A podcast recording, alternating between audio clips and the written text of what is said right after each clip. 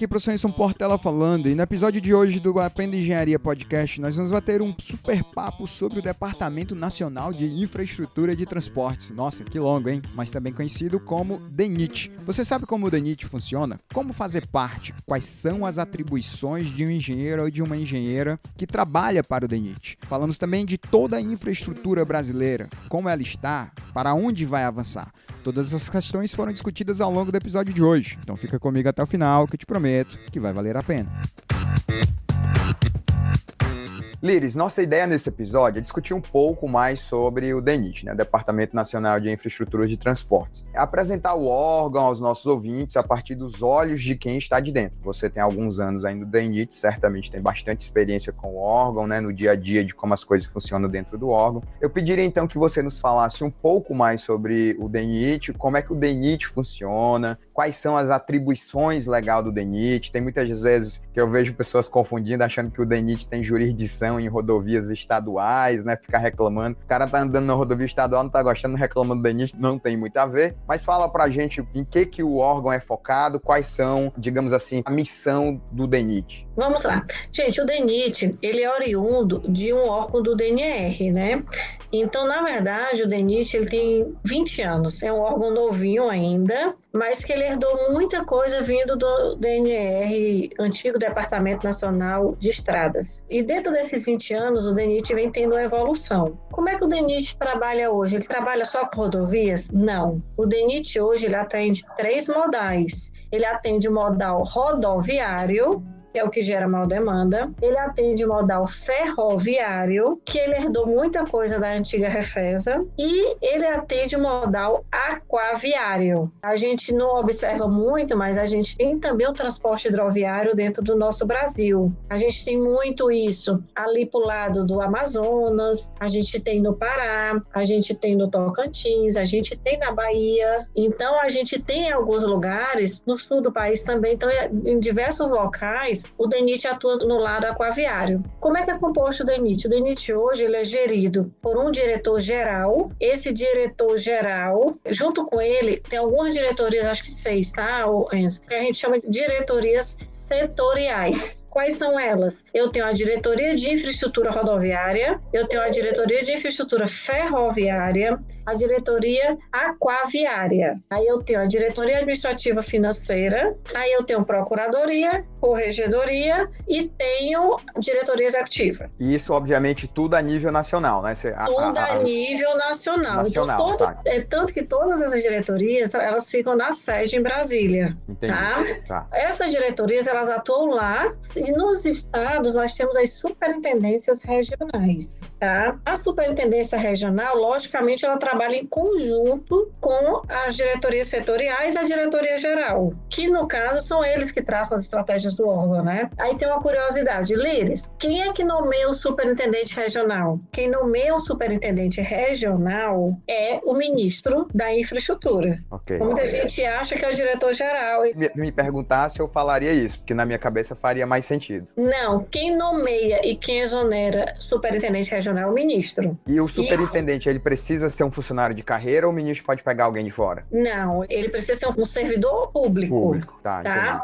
Hoje eles colocaram isso e que a gente até concorda, porque é muito técnico, então a gente tem que ter alguém que tenha uma visão muito técnica claro, realmente do órgão antes. Claro. E aí, dentro de cada superintendência, como é que ocorre? Nós temos duas coordenações aqui no estado do Ceará, no caso, a coordenação de administrativo financeiro e a coordenação de engenharia. Tem estados, no caso que tem uma aquaviária maior, ou uma ferroviária maior, então eles têm lá a coordenação administrativa financeira, coordenação de engenharia, coordenação ferroviária e coordenação aquaviária.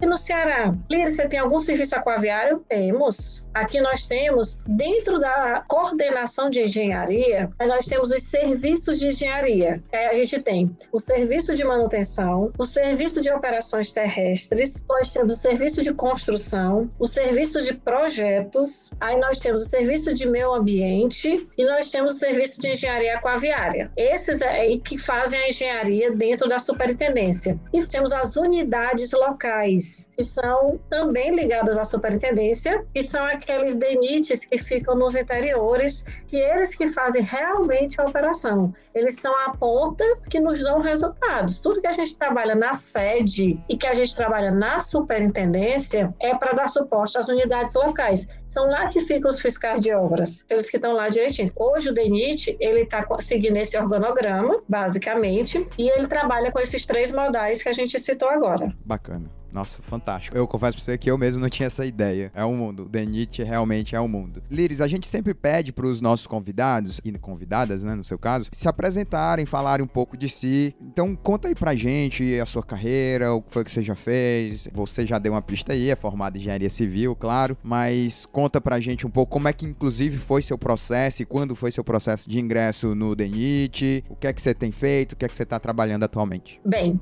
meu nome é Liris Campelo. Na verdade, verdade, eu sou paulista, mas moro no Ceará há muito tempo, minha família toda é cearense. Eu estudei minha vida toda no Ceará e eu comecei a ter brilhos pela engenharia desde novinha. É tanto que com 14 anos eu fiz a seleção para a Escola Técnica Federal do Estado do Ceará. Que eu até brinco, eu fiz essa seleção escondida. Meu pai não queria. Como é que pode? Engenharia é profissão para homem. Eu disse, não, tinha muito isso, né? Na época, na cabeça do meu pai era assim. Então, mas mesmo assim, eu fiz o concurso na época para a Escola Técnica Federal do Ceará para o curso de edificações e passei. Aí, né, eu cursei dois segundo graus. Eu fiz a escola técnica no curso de edificações e fiz o colégio. Papai não deixava eu sair do colégio. Chegou o vestibular, Liris fez engenharia civil. E aí eu realmente foi muito bom eu ter feito escola técnica, porque eu já estava decidida realmente do que eu queria. Então eu fiz a engenharia civil, tá? Me formei na Universidade de Fortaleza. Você se formou em que ano? Desculpa perguntar. Eu entrei em 95, saí em 2000. Quando eu fiz a faculdade de engenharia, assim que eu concluí engenharia civil, eu estava meio perdida, porque eu não gostava muito daquela coisa rotineira da engenharia. Eu sempre queria trabalhar com muitos resultados. E aí eu não enxergava isso nas obras que eu estagiei, com construção civil. E só que eu não sabia diferenciar ainda. E mesmo assim eu fui fazer uma área que eu achava muito importante, que era a segurança do trabalho. Eu tenho muito respeito por isso, é tanto que eu uso muita coisa dessa especialização na segurança das rodovias. Então, terminei engenharia civil, fui fazer engenharia de segurança do trabalho. Quando eu terminei engenharia de segurança do trabalho, eu passei dois anos, aí eu fui trabalhar na Gerdau, uma empresa fantástica, que me abriu muitos olhos. Foi onde veio o meu amor pelas estruturas. E aí veio o Caian, que lá foi um mundo que eu conheci também, tanto no Ceará como em São Paulo, e outras unidades que eu tive que visitar aqui no Norte e Nordeste. E ali foi que eu disse assim: aí você começa a se descobrir, né? Mesmo depois de formada. E aí eu queria o um mestrado. Comecei a fazer seleção para mestrado e na época eu tinha dúvida se eu queria geotecnia ou se eu queria estrutura. Mas a estrutura falou um pouco mais alto. E aí eu, na época, eu pedi as contas da Gerdau, uma empresa maravilhosa que eu morro de saudade dela, e fui fazer meu mestrado. Aí eu fui embora para Brasília, porque eu queria fazer mestrado na UNB. E lá eu comecei a fazer o mestrado, eu fiz mestrado de estruturas e construção civil, terminei no ano de 2008. Quem foi seu orientador lá? Meu orientador lá foi o Luciano. Luciano. Luciano o quê? Agora eu lembro o nome Não dele, é. ah, tudo bem. Então se o Luciano estiver ouvindo a gente aí, você saiba aí que se a sua orientanda virou superintendente do DENIT, aí. ele sabe. ele, ele sabe ele sabe. Você tem contato ainda? Tenho. Ah, Quando bom, eu assumi que, que, eu tive em Brasília, eu tive lá na UNB, mas eu acredito que ele se aposentou recente. Tá. Entendeu? Não falei com ele mais recente, mas ele se aposentou. Então foi o professor Luciano. Ele, com o Luciano, aí ele foi professor logo no início do curso, do mestrado, de matemática aplicada em engenharia, e aquilo ali foi me chamando a atenção. As disciplinas do curso e tudo, então eu resolvi fazer realmente o mestrado. Eu fiz um, uma dissertação numérica e qualitativa, então assim, aprendizado muito bom.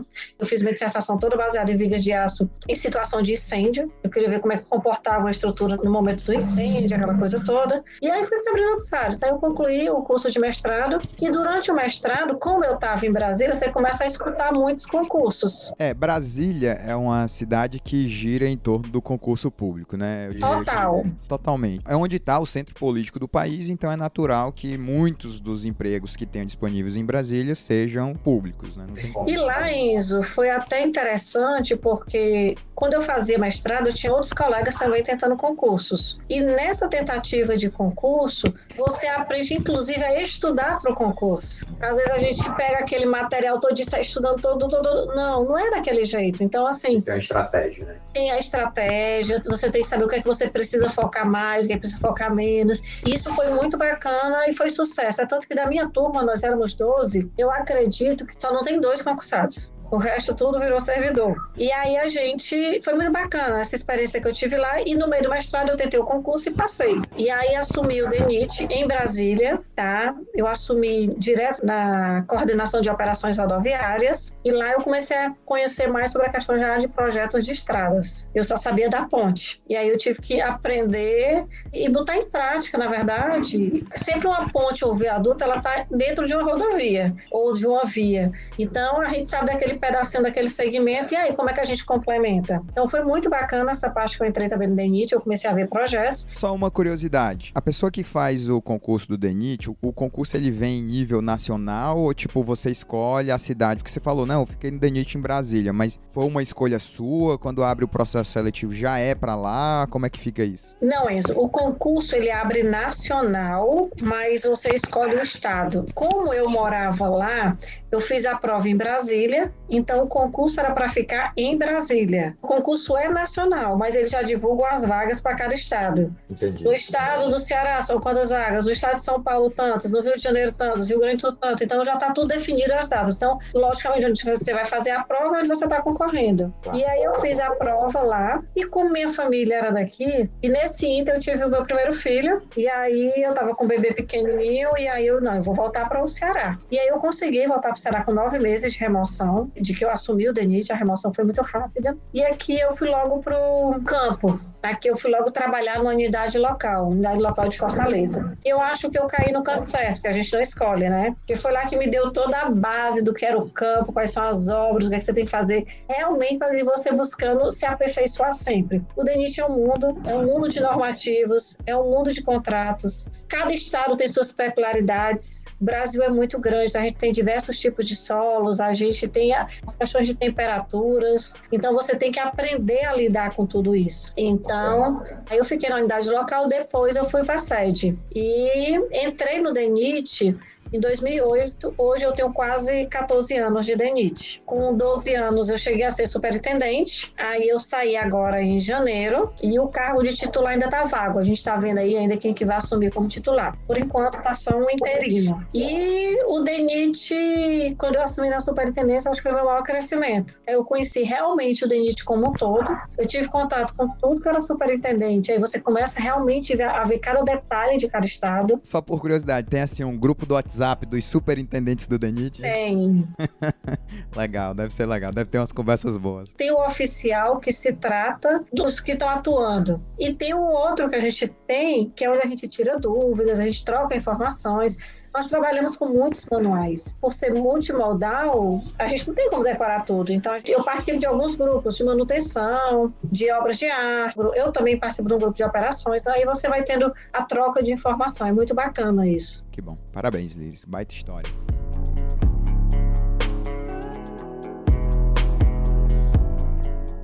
Oi, gente, tudo bem com vocês? Aqui é o professor Enson Portela e eu tenho um pedido para te fazer. Nós do Aprenda Engenharia Podcast produzimos um curso online de projeto de estruturas utilizando o TQS. São 20 horas de aula ao vivo em um final de semana e 4 aulas extras de mentoria ao longo de um mês. Você terá sua própria licença do TQS para aprender a projetar com a gente. Tem apostila, projetos reais detalhados, vamos te ensinar sobre instabilidade global, cálculo de gama Z, lançamento estrutural, carregamento de uma estrutura segundo a nova NBR 6120, detalhamento. Enfim, está bem completo. Projetamos uma casa de dois andares e um edifício de 15 pavimentos ao longo do curso. Se quer aprender a projetar e ao mesmo tempo ajudar o nosso podcast, acessa aprendaengenharia.com.br, vá na aba cursos. Valeu!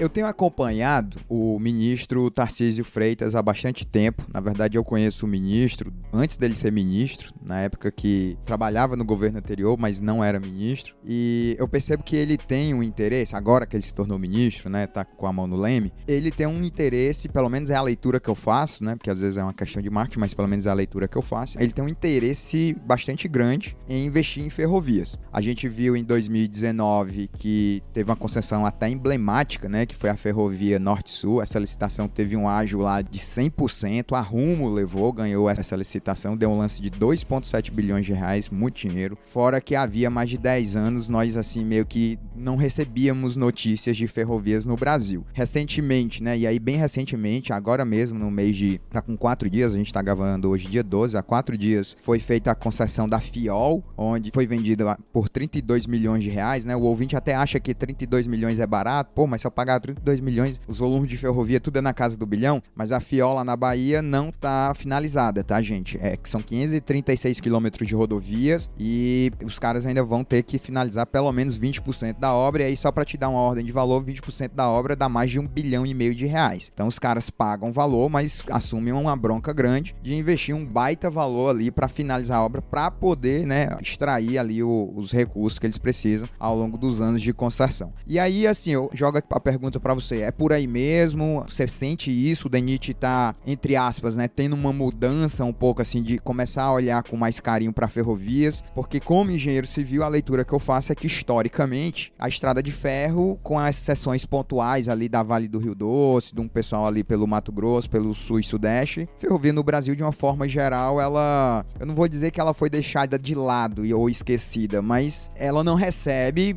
10% da atenção que as rodovias no Brasil recebem. E a gente tem aí vários estudos de caso, inclusive eu indico aos ouvintes o episódio 1 que a gente fez com o pessoal da Certare, onde a gente discute isso também. O preço da tonelada transportada via ferrovia é muito inferior ao preço da tonelada transportada via rodovia. Então, para onde é que a gente vai nesse sentido? Você que está dentro, né, tá vivendo isso, qual é a leitura que você faz e o que é que você pode falar para a gente sobre o olhar que está se dando agora para as ferrovias brasileiras? Eu sou suspeita de falar do ministro Tarcísio, né? Ele é um cara que eu tenho como um grande exemplo e admiração. Eu sou fãzaço dele. Eu também sou uma pessoa muito humilde, muito técnica, sabe conduzir. Realmente, hoje eu digo, eu tenho o melhor ministro, tá? Eu tenho o melhor chefe. E ele discute com a gente quando superintendente. Eu tratava muita coisa diretamente com ele, até hoje a gente ainda conversa um pouquinho e tudo. Tarcísio é uma pessoa muito iluminada.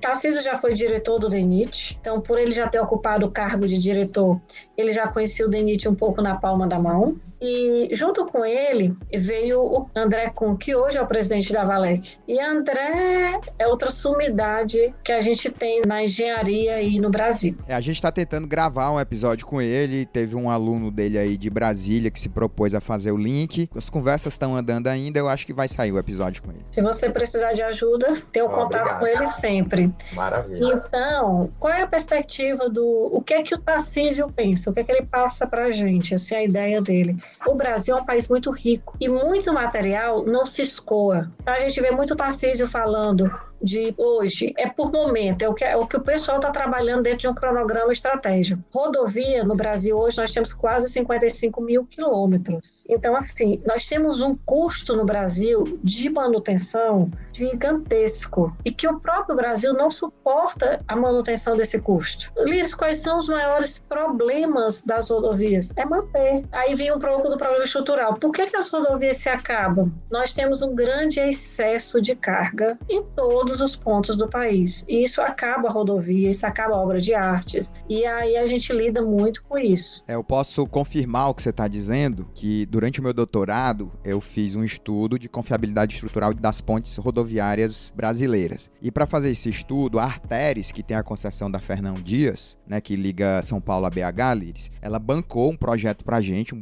projeto inclusive bem caro, na casa do milhão, e a gente instalou uns sensores na Fernão Dias, um sisteminha chamado A-Motion, que é um sensorzinho piezoelétrico. A gente vai lá, abre uma fendazinha no pavimento, bota um sensorzinho barro, um sensor de detectação de movimento. Isso a gente fez em 2015. E aí começou a extrair dados, né? O caminhoneiro ele não vê, ele não sabe que está sendo pesado, então não gera um dado enviesado, que era exatamente o que a gente queria. E a gente conseguia captar, consegue ainda, que ainda está em operação, consegue captar dados de peso por eixo, se for simples, se for tandem duplo, tandem triplo, a distância entre eixos, a velocidade, tudo. Aí a gente fazia um estudo estatístico, distribuições probabilísticas, estatísticas exatamente de peso. Porque o que foi que eu fiz? A gente criou um programa que pegava, simulava esses milhões de caminhões passando por cima das pontes brasileiras. E aí gerava um determinado esforço, né? Basicamente, o momento fletor e cisalhamento, e comparava com os momentos e cisalhamentos gerados pelo modelo de carga móvel da norma. Além de fazer esse estudo, a gente fazia um estudo também da pesagem mesmo. E aí que eu confirmo que você está dizendo. Que a gente via que tinha muitos caminhões, milhares de caminhões com uma carga muito maior do que era permitido pela lei da balança, mas muito maior mesmo. E esse excesso de carga, Enzo, ele não prejudica só a rodovia, não. Ele prejudica o equipamento, no caso o veículo, ele gera acidentes, essa conta oculta a gente não calcula, mas é uma conta gigantesca que o Brasil paga de pensões, algo gerado de acidentes em rodovias. É uma conta que o brasileiro não para para pensar, mas quando você observa lá o que nós pagamos de pensões, de indenizações, é uma conta gigantesca. E na hora de assim, ah, ele está em alta velocidade para frear, eu preciso de uma distância maior, então muitas vezes ele não consegue, porque o caminhão está com muito mais cargas, e aí vai, é um atropelo de imprudências que vem nesses excessos de cargas. Então, se o Brasil hoje já tem dificuldade de manter uma rodovia normal, imagine com toda essa sobrecarga que a vida útil das nossas rodovias, elas regridem drasticamente. Eu posso dizer, se uma rodovia para durar 10 anos, o pavimento, ele está durando 6. Aí o pessoal diz, ah, porque o asfalto... Não, não é só o problema do asfalto, nem da base e nem da subbase. Logicamente, em alguns pontos pode ocorrer. Tem rodovias implantadas muito antigas. Eu vou citar um exemplo aqui no estado do Ceará, nós temos o início da BR-116, ela está implantada aqui há 30 anos. Até hoje eu não tenho um problema estrutural nessa rodovia. É uma rodovia fantástica. Agora, Líris, ela é cara de manutenção? Demais. Demais. Por quê? Sobrecargas, entendeu? Então, a gente hoje, para duplicar rodovias, é um problema porque tem muitas invasões na faixa de domínio, e aí vai crescer o número de desapropriação, isso gira processo judicial, tem direito, não tem, então isso tudo vai atrapalhando. Hoje a gente tem as questões ambientais, que elas é, são necessárias, defendo demais, e elas estão muito ainda como é que eu possa falar? Ainda precisa de uma organização melhor para que a gente consiga conciliar a necessidade de ter uma rodovia, a necessidade de cumprir com as determinações ambientais. A gente até para fazer manutenção em ponte, é um problema. Como é que você vai limpar o talude da ponte? Tem que ter autorização ambiental. E aí o talude, para gente de estrutura, ele é muito importante. É a base que sustenta ali as cabeceiras. Então, quando eu começo a ter assoreamento, quando eu começo a ter, pode ter problema que isso atinge muito, sabe? Que é problema de laje de ligação. Mas aí, dentro desses problemas que você está mencionando, então, o que você percebe é que há uma tentativa dignada para empurrar transporte de carga para ferrovia. Seria por aí? Sim, seria por aí, Enzo. Então, assim, nós temos cargas em Mato Grosso, Pará, Manaus. Nós estamos um país muito rico. Então, essa guinada aí com o Tarcísio, ele quer obter o menor custo de frete e o maior escoamento do Brasil. O Tarcísio, ele não investe, se a gente observar, somente em ferrovias e estradas, não. Ele está investindo nos aeroportos e ele está investindo nos portos. Entendeu? Se a gente observar, tem vários portos aí também indo para leilão para dar melhores condições. Então, na verdade, é a gente trabalhar com o maior número de modais. A gente observa, vamos aqui para alguns países é, de maiores potências, Estados Unidos, eles têm muito mais ferrovias do que rodovias. E o nosso aqui é o inverso, nós temos mais rodovias do que ferrovias. Então a intenção é girar esse número para a gente ter o maior escoamento com frete mais barato. Certeza, maravilha. Falando ainda aqui em ferrovia, a gente tem um caso emblemático aqui no Ceará, né? Eu vou dizer Piauí, Ceará e Pernambuco, para não dizer Nordeste, que é a Transnordestina. O que, é que você pode falar como é que tá o plano para isso? Até onde eu sei ela não tá operando ainda. Há uma perspectiva de entrar em operação de fato. Essa concessão foi feita lá atrás e os anos estão passando e aparentemente a coisa não engata. O, que é que se pensa sobre a Transnordestina hoje? A Transnordestina hoje, o André Kuhn tá trabalhando também pesado para que ela aconteça, porque como ele é Valec, né, tem toda essa parte. E isso aqui no Ceará está em convênio com o governo do estado. Então eles estão voltando os olhos hoje para 230 e Transnordestina nordestina. Então, se vocês observarem, a gente está nesse processo de que ela vire uma prioridade. Está sendo trabalhado, sim, projetos para desenvolver de uma forma mais rápida, da mesma forma como vou trabalhar agora outras obras de infraestrutura grandes, não ligadas ao DENIT, mas, por exemplo, a transposição do Rio. Então, assim, o Brasil vem trabalhando principalmente nessas obras inacabadas e importantes para o nosso país. Mas, para deixar claro, a Transnordestina ainda não está operando, né?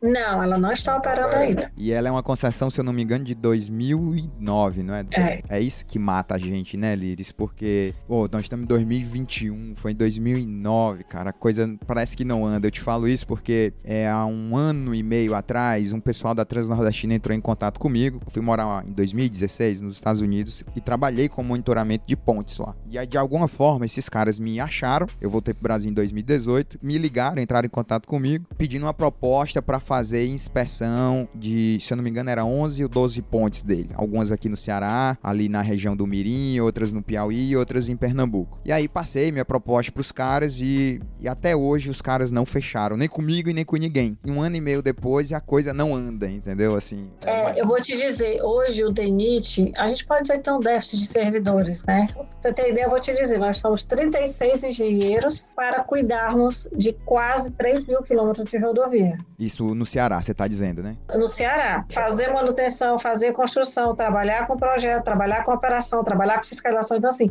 é um número muito reduzido, sabe? É demais. E ainda tem os cargos de chefias, que aí tiram vários engenheiros aí do operacional realmente, né? Então, eu vou te citar um exemplo. Quando eu vim para o DENIT do Ceará, em 2008, pouco tempo depois, começou aquela obra da travessia de Tianguá, aqueles viadutos lá que estavam até hoje. E aquilo ficou parado por mais de 10 anos. Eu sou de lá, de Tianguá. Minha família mora lá em Tianguá ainda. Pronto, então você conhece bem. Conheço bem, conheço Aqueles bem elefantes brancos e pontes, né, duplicadas. Então, o que é que tem ali? Ano passado, aqui a Superintendência do Ceará trabalhou pesado nisso. Nós fizemos projetos aqui pelo Ceará, nós licitamos a obra, preparamos o termo de referência, licitamos a obra e deixei o contrato assinado. Então, agora a obra foi dada ordem de serviço, agora em março, quando o presidente veio com o Tarcísio. E aí, quantos anos parado, né? Eu, o que, que eu resolvi trabalhar? Até que eu segui também, lógico, que a estratégia que o Tarcísio adota. A gente conversou também, foi combinado com diretoria, com ministro, com tudo. Mas a gente aqui no Ceará nas obras inacabadas. Então, nós trabalhamos no Tianguá, tem aquele viaduto, não sei se você se lembra, do Horizonte, aquilo ali é vergonhoso, faz quanto tempo para aquilo ali?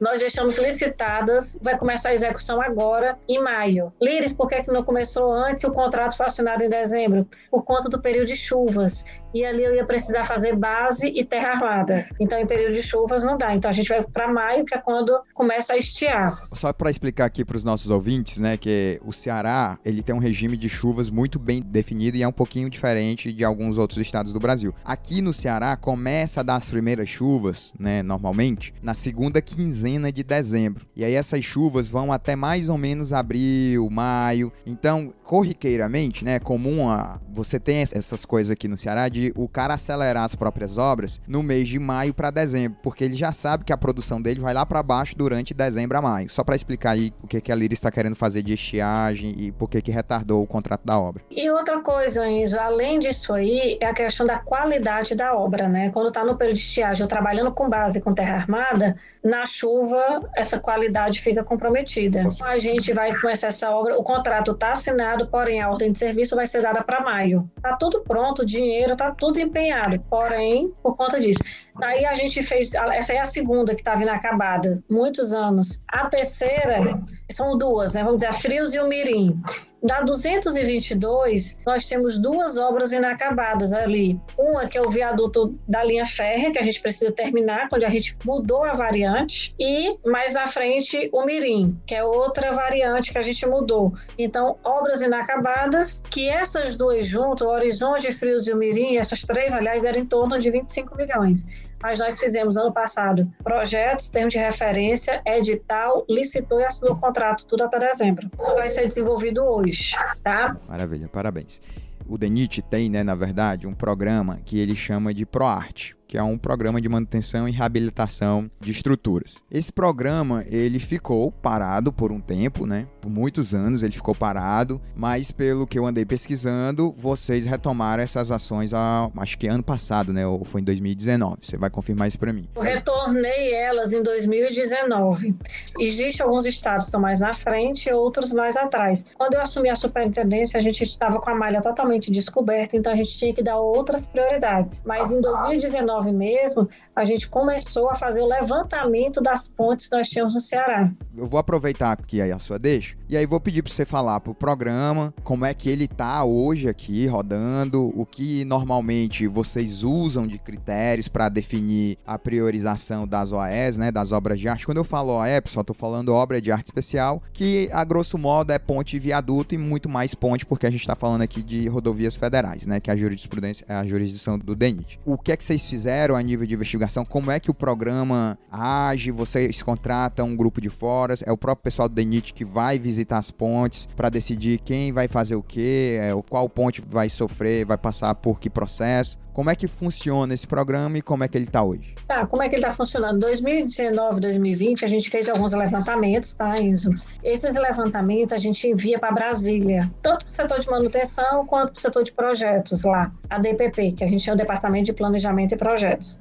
Isso lá, existe uma equipe da área de estruturas, que aí eles fazem as avaliações. Eles vão qualificar nível 1, nível 2, nível 3 em relação à criticidade das patologias apresentadas. Isso serve, inclusive, para quando a gente vai liberar grandes cargas para passar na rodovia. Precisa das AETs, Autorização Especial de Trânsito. Então, esse estudo está lá, e aí Brasília, eles têm um contrato, eles preparam todo o termo de referência, e aí define, ou vai licitar pelo Ceará, ou vai licitar por Brasília. Então, esse estudo ainda está sendo levantado para depois definir onde é que vai ser licitado. Quando licita-se, a gente contrata uma empresa para que faça todo o levantamento minucioso, para depois a gente contratar a execução da reparação da patológica existente em cada estrutura. Só por curiosidade, agora eu vou tentar vender meu peixe aqui, entre aspas. Lógico. Quando vocês fazem essa contratação de empresas para ir lá inspecionar, se for necessário monitorar, isso é divulgado? É uma contratação direta? Normalmente normalmente é o quê? Uma carta convite ou vai? Não, tudo no DENIT é licitação. Geralmente pregão, então assim, tudo no DENIT é licitação. Para eu ficar informado de onde essa licitação vai acontecer e tal, se estão precisando ou não, é no site. É no site e no jornal de maior circulação. Essa questão do PROASH,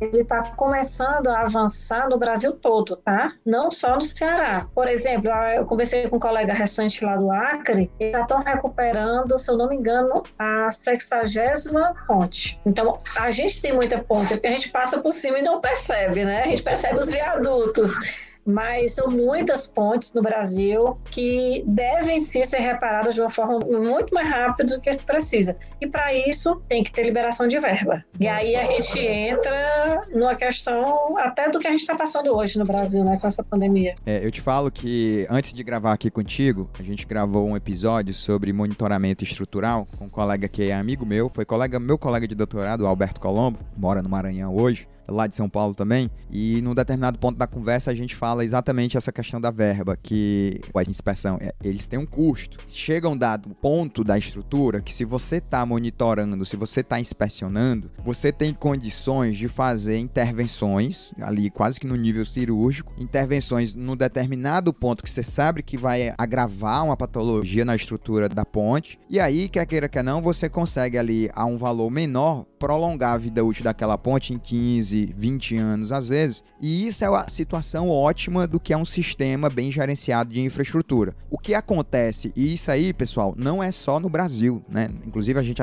cita o DENIT. Não é um problema do DENIT, não. não. É problema mundial. Você vai nos Estados Unidos, é a mesma discussão. Aliás, deixa aqui a dica, eu já fui no TRB, é o TRB, que é uma reunião de infraestrutura e transporte que acontece todo mês de janeiro em Washington, D.C. E o mundo inteiro tá lá. É o maior evento de infraestrutura e transporte tem no mundo. E você vai lá e você vê o pessoal da China, o pessoal, sei lá, do Paquistão, quando eles estão por lá, próprio pessoal de todo lugar dos Estados Unidos, pessoal aqui do Brasil, e as discussões são exatamente as mesmas. Como é que você vai resolver o seu problema de dinheiro? Porque precisa de dinheiro. Infraestrutura de transporte custa dinheiro. Não é um negócio barato. Eu imaginei um quilômetro de uma rodovia de duas mãos deve estar custando talvez na casa dos 2 milhões de reais hoje para fazer, né? Imagina a manutenção disso, uma estrada de ferro, tudo isso é muito dinheiro e é um problema. Os recursos são escassos, você tem que alojar os recursos, né? Alocar os recursos de forma ótima e realmente, de fato, é um problema.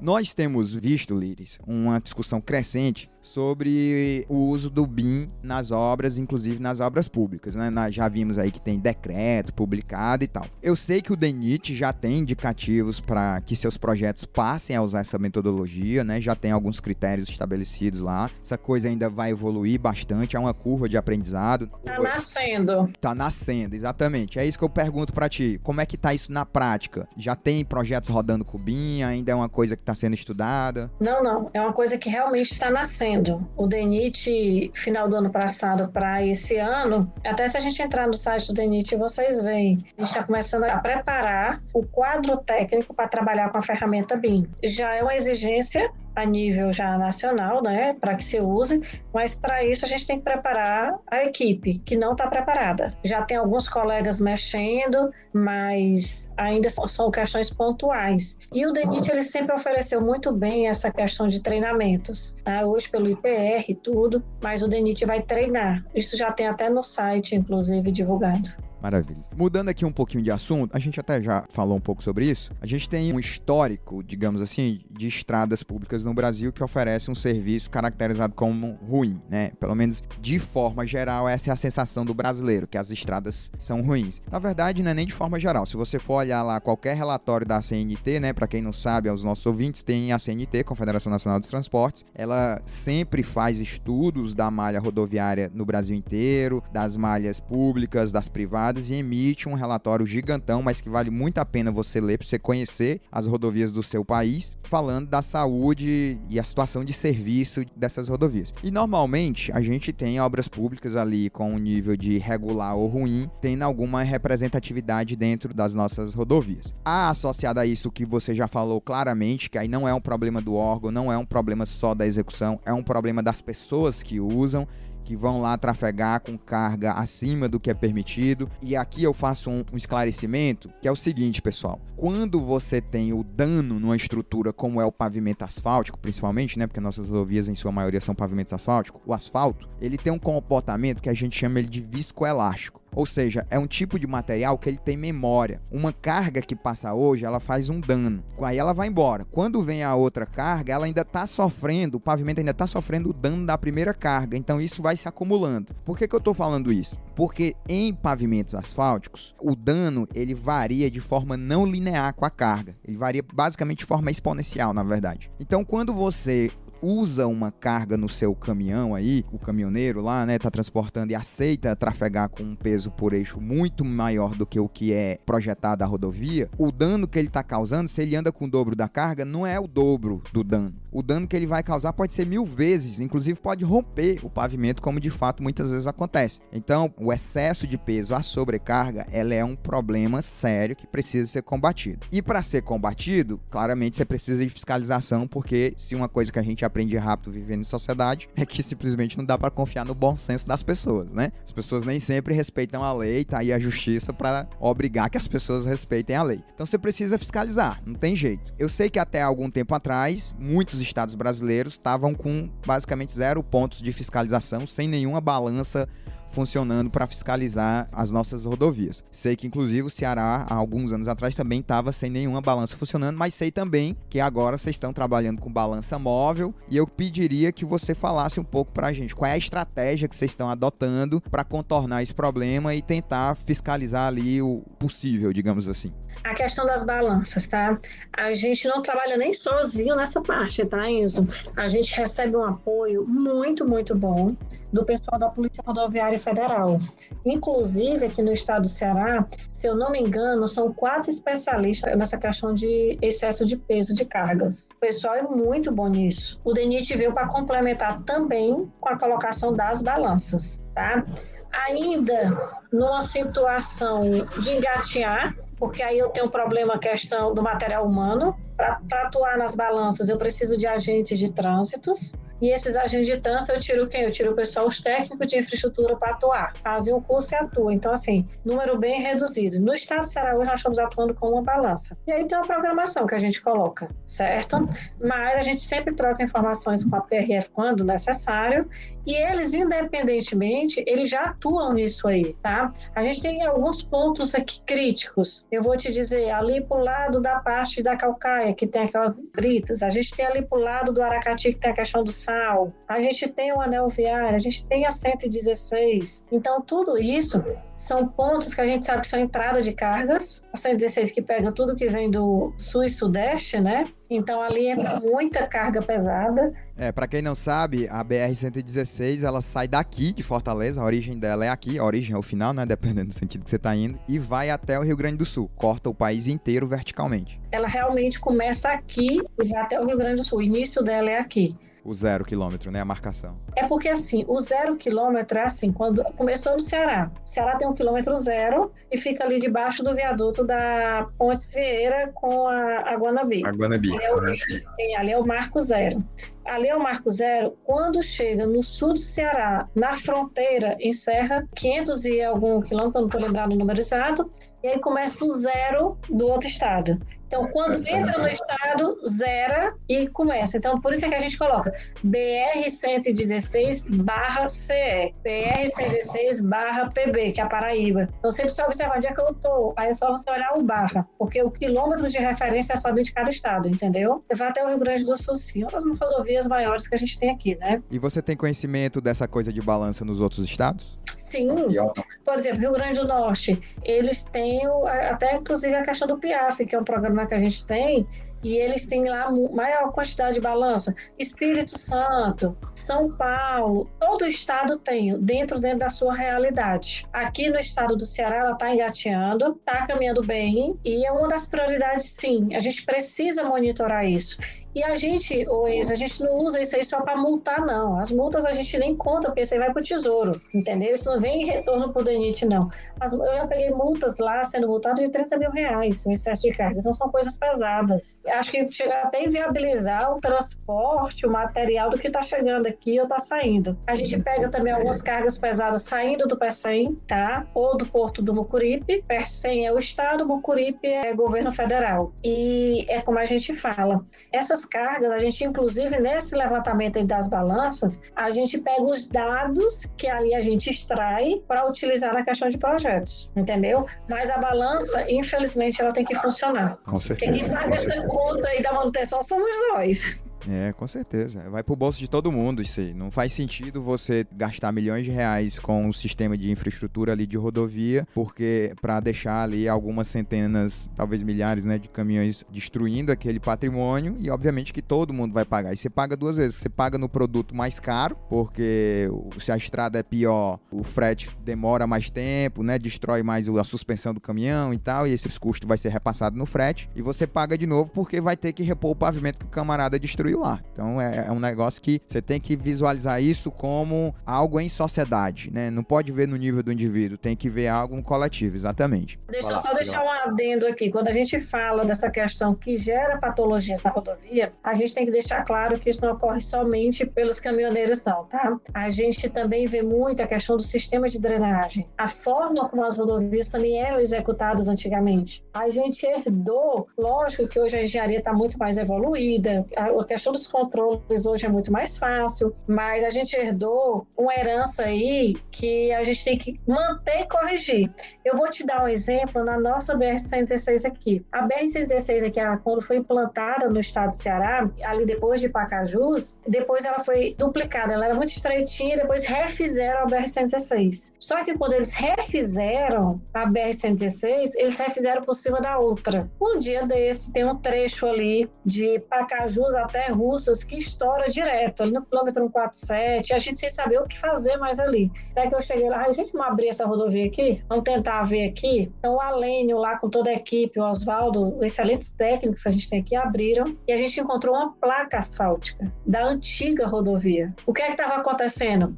a gente sabe que o pavimento ele não suporta água. O asfalto ele é inimigo da água. Então, o sistema de drenagem não atendia a real necessidade. Quando entrava água ali, a água não tinha por onde percolar. E aí, é que ela ficou? Ela ficou presa como um sanduíche. Por cima do antigo pavimento foi feito só a base. E nós temos esse problema que nós estamos desenvolvendo o projeto para alterar na duplicação isso aí. Aí, como eles é vocês fizeram lá no 147? A gente tombou todo o material da rodovia, retirou essa placa, voltou o material de base, compactou para poder refazer o pavimento. Então, se a gente tem umas heranças dessas, a gente vai ver que, por exemplo, ah, 116 ali no entorno do Castanhão, tem o mesmo problema. Hoje a gente sabe por quê, mas isso a gente descobriu há um ano e pouco atrás. Então, existem erros também antigos de execução que eu não sei como é que o pessoal executava, mas que hoje a gente tem que corrigir. Então, são diversos fatores quando a gente fala da questão patológica, né? Tem o gargalo, lógico, dos excessos de peso, que a gente não pode negligenciar,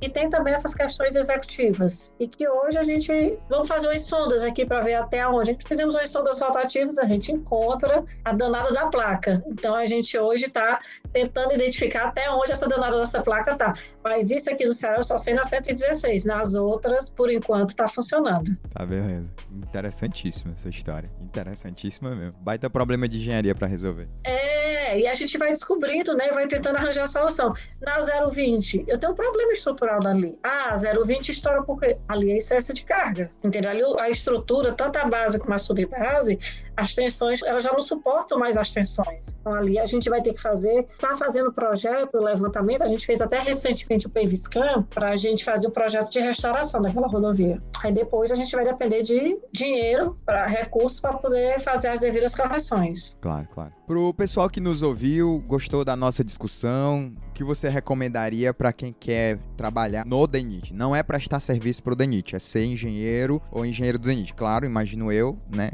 vai demorar ainda aí algum, muitos anos, o ingresso no DENIT vai ser via concurso. Há perspectiva de concurso, já que você falou aí que tem né, um, um quadro de pessoal relativamente reduzido. O que é que você aconselharia para o pessoal que pensa um dia em trabalhar? Eu, particularmente, eu dou aula num curso de engenharia civil a nível de graduação e eu tenho sim alunos que têm interesse em entrar no DENIT, pessoas que gostam do órgão, que gostam da área principalmente. E aí, qual que seria o caminho que você aconselharia para esses alunos, essas pessoas? Eu também tenho ex-alunos, viu, que são louco, você me pergunta como é que entra no DENIT. Vamos lá, gente.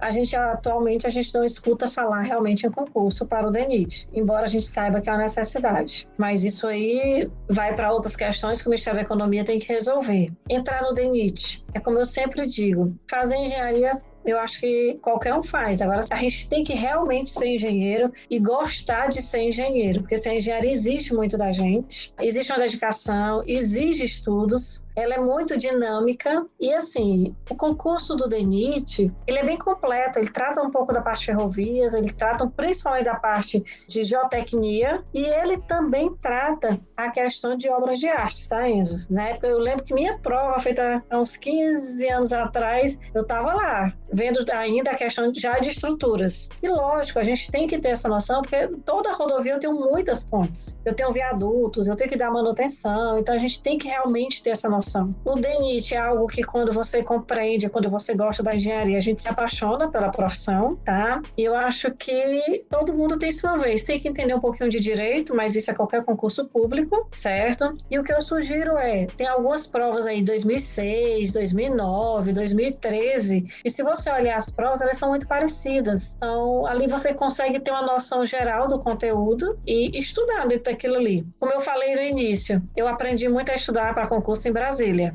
Tanto que lá eu cheguei a passar em três concursos que eu peguei as manhas. O que é que a gente diz? O que é que a gente dizia lá como base? Não era só isso não, mas era base. Para fazer o concurso por DENIT, todo mundo é engenheiro. Então, todo mundo tem uma noçãozinha ali nivelada. Qual é o diferencial? Aí você tem que estudar o direito, aí você tem que estudar os normativos do DENIT, a lei que criou o DENIT, a lei de licitação, que agora mudou, tá? Não é mais a 8666, né? A lei 8112, que aqui rege o servidor público. Então, assim, Lides, o que, é que você fez na época? Você estudou muito engenharia? Não, foi o mínimo que eu estudei. Como eu estava no mestrado, eu não tinha nem tempo. Então, na verdade, eu fui estudando o que eu nunca tinha estudado. Então, esse era o bizu que o pessoal lá dava. Ó, estudo que tu nunca viu. Porque engenharia tá todo mundo nivelado. E eu disse, poxa, é verdade, é uma estratégia legal. É, e uma coisa que eu vejo também de concurso, que você até falou em um dado momento aqui da nossa conversa, é você aprender a resolver a prova, né? Você treinar a solução, porque você tem que ter em mente, é o pessoal que tá ouvindo a gente, que fazer uma prova de concurso, ela demanda, ela tem um desgaste físico, um desgaste emocional, né? E tem uma estratégia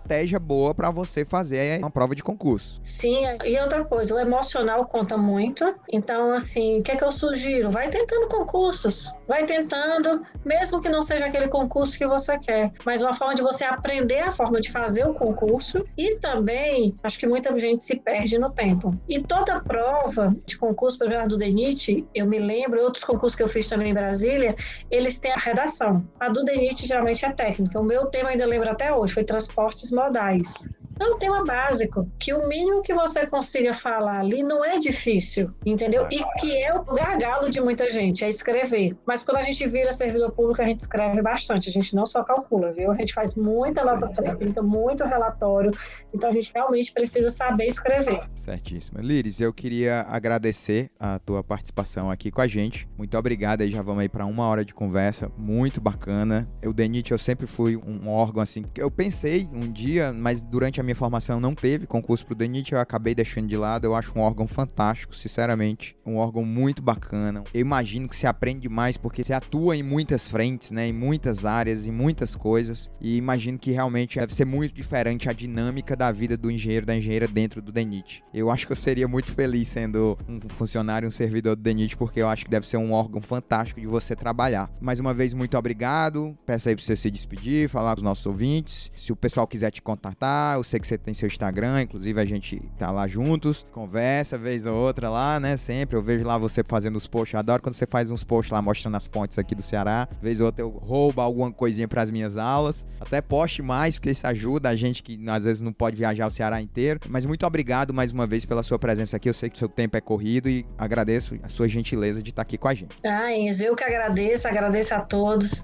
Estou realmente sempre à disposição, gente. Eu tenho a engenharia como profissão mesmo de coração profissão, fiz porque gosto e atuo porque sou apaixonada pela minha profissão. Acho que esse é um dos grandes segredos também para a gente atuar. É um prazer ensinar, é tanto que eu fui professora durante seis anos, deixei quando eu assumi a, a superintendência, e eu gosto demais de compartilhar essa questão de informações e tudo. E a engenharia, assim, a gente, uma coisa eu aprendi, conhecimento é sempre nosso. A gente ensina e a gente aprende em dobro. É, então, o que precisar, a gente está compartilhando aí, está trocando ideias. Hoje é o que, graças a Deus, essa vida tecnológica nos oferece. Foi um prazer conversar com vocês. Obrigada, Enzo, pela oportunidade. Estamos sempre à disposição. Beleza, obrigado, Liris.